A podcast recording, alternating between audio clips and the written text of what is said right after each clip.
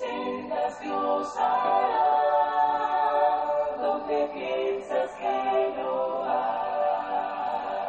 Él obra en maneras que no podemos entender. Él me guiará, a su lado estaré. Queridos hermanos y amigos, que Dios derrame muchas y grandes bendiciones sobre su vida en este hermoso día. Gracias damos a Dios por un día más de vida que nos da. Gracias a cada uno de ustedes por estar con nosotros y de esta manera poder escudriñar la palabra de nuestro Dios. Reciban salud de la Iglesia Cristo en Siquirres. Para nosotros es un gran privilegio, una gran bendición el poder compartir la palabra de Dios con cada uno de ustedes y así encontrar la verdad de Dios para hacer conforme a lo que Él nos establece y poder prepararnos para el gran día del juicio final. Romanos capítulo 6 versículos 17 y 18 nos dice, Pero gracias a Dios que aunque erais esclavos del pecado, habéis obedecido de corazón a aquella forma de doctrina a la cual fuisteis entregados, y libertados del pecado, vinisteis a ser siervos de la justicia. Los hermanos en Roma tenían una nueva forma de vida.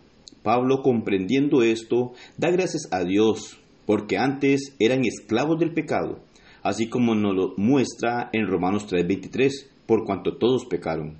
El pecado nos aleja de Dios. Hemos sido destituidos de la gloria de Dios, pero cuando se obedece de corazón a la forma de doctrina, se obtienen los beneficios de Dios. Muchos hoy en día son engañados sobre la idea o la falsa enseñanza que la fe sola salva. Sin embargo, la Biblia nos presenta otra cosa, y de esta manera la enseña Pablo a los hermanos en Roma. Ellos, para recibir el beneficio de Dios, debieron obedecer una forma de doctrina. La palabra forma del griego tupos significa tipo, ejemplo, patrón, diseño o norma. Es la sana doctrina. Aquella sana doctrina de nuestro Señor Jesucristo. Según de Timoteo 4.3 nos dice, porque vendrá tiempo cuando no sufrirán la sana doctrina, sino que teniendo comezón de oír, se amontonarán maestros conforme a sus propias concupiscencias. Segunda Juan 9 dice, cualquiera que se extravía y no persevera en la doctrina de Cristo, no tiene a Dios. El que persevera en la doctrina de Cristo, ese sí tiene al Padre y al Hijo. No cualquier doctrina salva entonces.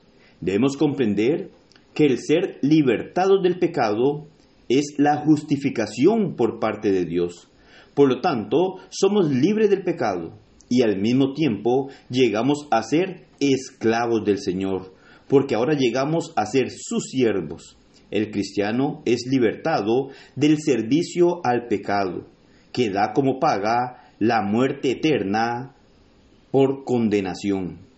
Para entrar en el servicio de Cristo, quien es su nuevo amo, llega entonces a tener claramente la libertad de aquello que lo ataba, que era el pecado, y ahora entonces es liberado de esa esclavitud para entrar y ser un servidor del Señor, el cual viene a ser su nuevo amo. No puede tomar libertades en los asuntos de su amo, de su maestro, de su Señor. La libertad que tiene, según Gálatas 5.1 y 1 Pedro 2.16, es que es liberado del pecado y no para hacer lo que quiera hacer. Hoy en día muchos hablan de su libertad en Cristo, con esto queriendo decir que pueden introducir cualquier práctica que guste. Se le olvida que como cristiano es esclavo para hacer lo que le gusta a Cristo, quien es su amo ahora. Por lo tanto, no tenemos autoridad para cambiar las normas de nuestro Dios.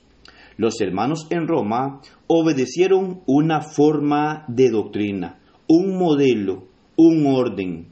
Ellos obedecieron el Evangelio, lo creyeron, se arrepintieron, confesaron al Señor y fueron bautizados para el perdón de pecados. Esta es la forma de doctrina que habían obedecido los hermanos en Roma y que obedece toda persona que quiera ser reconciliado con nuestro Dios.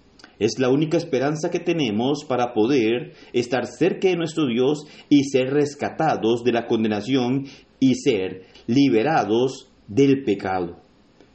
Por lo tanto, debemos de reconocer entonces que hay un patrón que debemos de obedecer para recibir el perdón de pecados. Solo así podemos recibir la gracia de nuestro Señor. La gracia, que es el regalo que Dios nos da, pero ese regalo que Dios da al ser humano viene a estar sujeto a la obediencia al Evangelio, a aquella forma de doctrina que obedecieron los hermanos en Roma.